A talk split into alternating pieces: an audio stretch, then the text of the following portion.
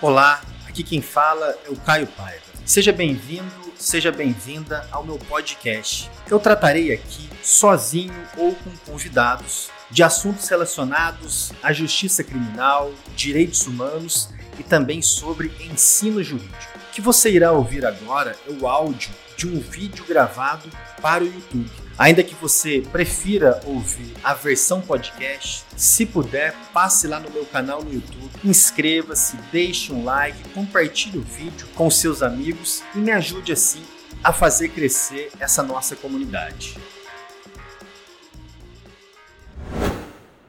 Se você procurar na internet por modelos de peça penal, com certeza você encontrará um modelo muito conhecido e utilizado na prática profissional que basicamente se resume no seguinte: dos fatos, do direito e dos pedidos. Esse tipo de modelo é péssimo tanto para quem já trabalha na prática profissional como advogado, como membro da Defensoria Pública, como também é péssimo para quem presta as provas de segunda fase da Defensoria Pública ou mesmo a prova da OAB. A sua peça processual deve ser esteticamente bem organizada e eu trago aqui para vocês nesse vídeo uma dica muito importante para você deixar a sua peça processual mais bonita, mais esteticamente bem organizada. Se ainda não se inscreveu aqui no meu canal, Professor Caio Paiva, se inscreva, ative o sininho das notificações, que sempre que eu colocar um vídeo novo aqui no canal, você irá receber uma notificação. Pois bem, como eu havia colocado, se vocês procurarem no Google, na internet de um modo geral, por modelos de peça penal e até mesmo por alguns livros de prática no processo penal, a partir de um ponto de vista da defesa, vocês encontrarão peças no seguinte modelo de estética que eu particularmente considero péssimo. Vocês encontrarão um modelo que após o início, a parte preambular, endereçamento, qualificação das partes, imediatamente vem com a exposição dos fatos. Até aqui, tudo bem. Na sequência, vocês encontrarão um tópico muito genérico, simplesmente com a expressão do direito e ao final a parte reservada dos pedidos. Caio, mas qual é o problema dessa estrutura de peça penal? De fato, eu utilizo esse modelo de peça ou já vi outros advogados, outras pessoas ensinando e praticando esse tipo de peça processual. Esse tipo de estilo de apresentar a sua argumentação numa peça penal prejudica tanto o trabalho do juiz, se você já estiver atuando na prática profissional, como também prejudica o trabalho do examinador do seu concurso ou da prova da OAB. O que, que ocorre e é o maior risco e perigo desse tipo de modelo de peça penal, que é o mais tradicional entre os advogados? Neste grande tópico do direito se coloca tudo. Vamos imaginar uma peça de alegações finais nas alegações finais, que é a peça do processo penal, juntamente com a apelação contra a sentença condenatória, que oferece um maior âmbito de discussão de fatos, de provas e de toda e qualquer matéria jurídica.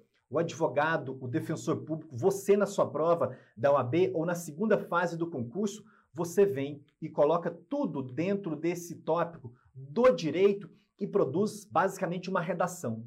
Inicia pedindo a absolvição por não existir um conjunto de provas consistentes, consistente. Passa depois para um pedido de desclassificação de roubo para furto, de homicídio doloso para homicídio culposo, enfim, de qualquer crime mais grave para um crime menos grave.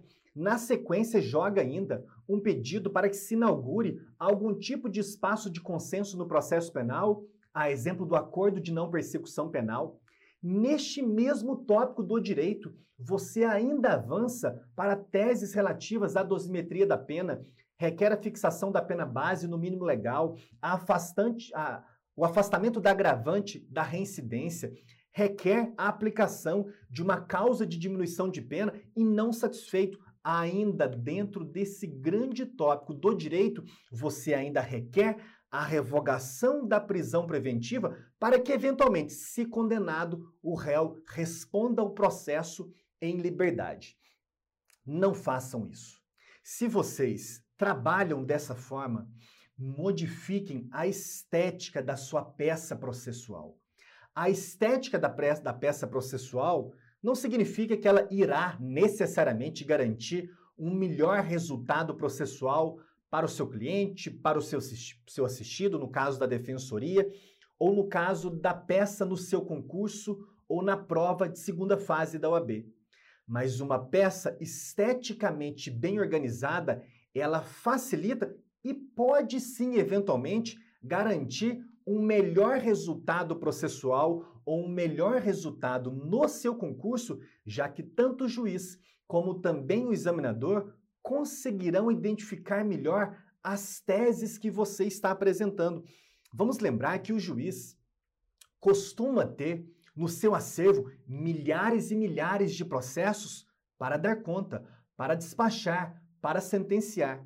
O examinador do seu concurso e da prova da OAB igualmente possui muitas provas para corrigir.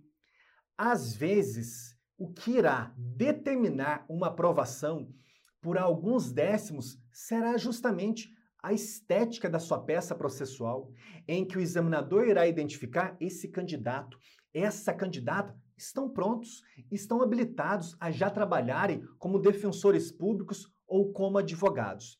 Caio, compreendi, mas como devo então fazer para evitar este grande tópico do direito? Ilustro aqui na tela para vocês uma estrutura básica de uma peça penal que veicula boa parte das teses de defesa que podemos conceber. Depois da parte preambular, endereçamento, qualificação das partes, nós vamos imediatamente para a síntese do processo. Se você prefere colocar dos fatos, tudo bem, nenhum problema. Eu prefiro colocar síntese do processo. Narramos uma pequena história do processo, vamos depois para discutir as preliminares. As preliminares são defeitos processuais que podem ocasionar uma nulidade do processo. Portanto, as nulidades na sua peça processual devem anteceder a discussão sobre o mérito. Se você irá discutir mais de uma preliminar, você não deve replicar aquele equívoco de do direito. E sim, se você irá discutir mais de uma preliminar, você irá trabalhar com tópicos e subtópicos. Preliminares. Tópico 1 das preliminares: ausência de citação. Tópico 2, inversão na ordem de inquirição das testemunhas. Encerrou o debate sobre as preliminares a partir, dependendo do contexto fático do caso que você está enfrentando, você irá imediatamente para as prejudiciais de mérito.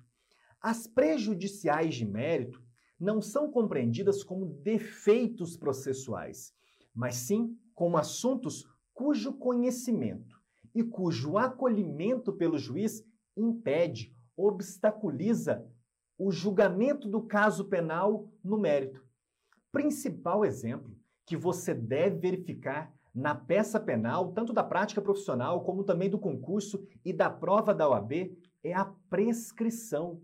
A prescrição, assim como a decadência e outras teses, constituem uma prejudicial de mérito Imagina se você coloca dentro daquele enorme tópico do direito a prescrição lá misturada com as teses de absolução, desclassificação, acordo de não persecução penal, questões relativas à dosimetria da pena. Voltando aqui para nossa estrutura. Encerrou a prejudicial de mérito, agora sim você vai para as teses de mérito.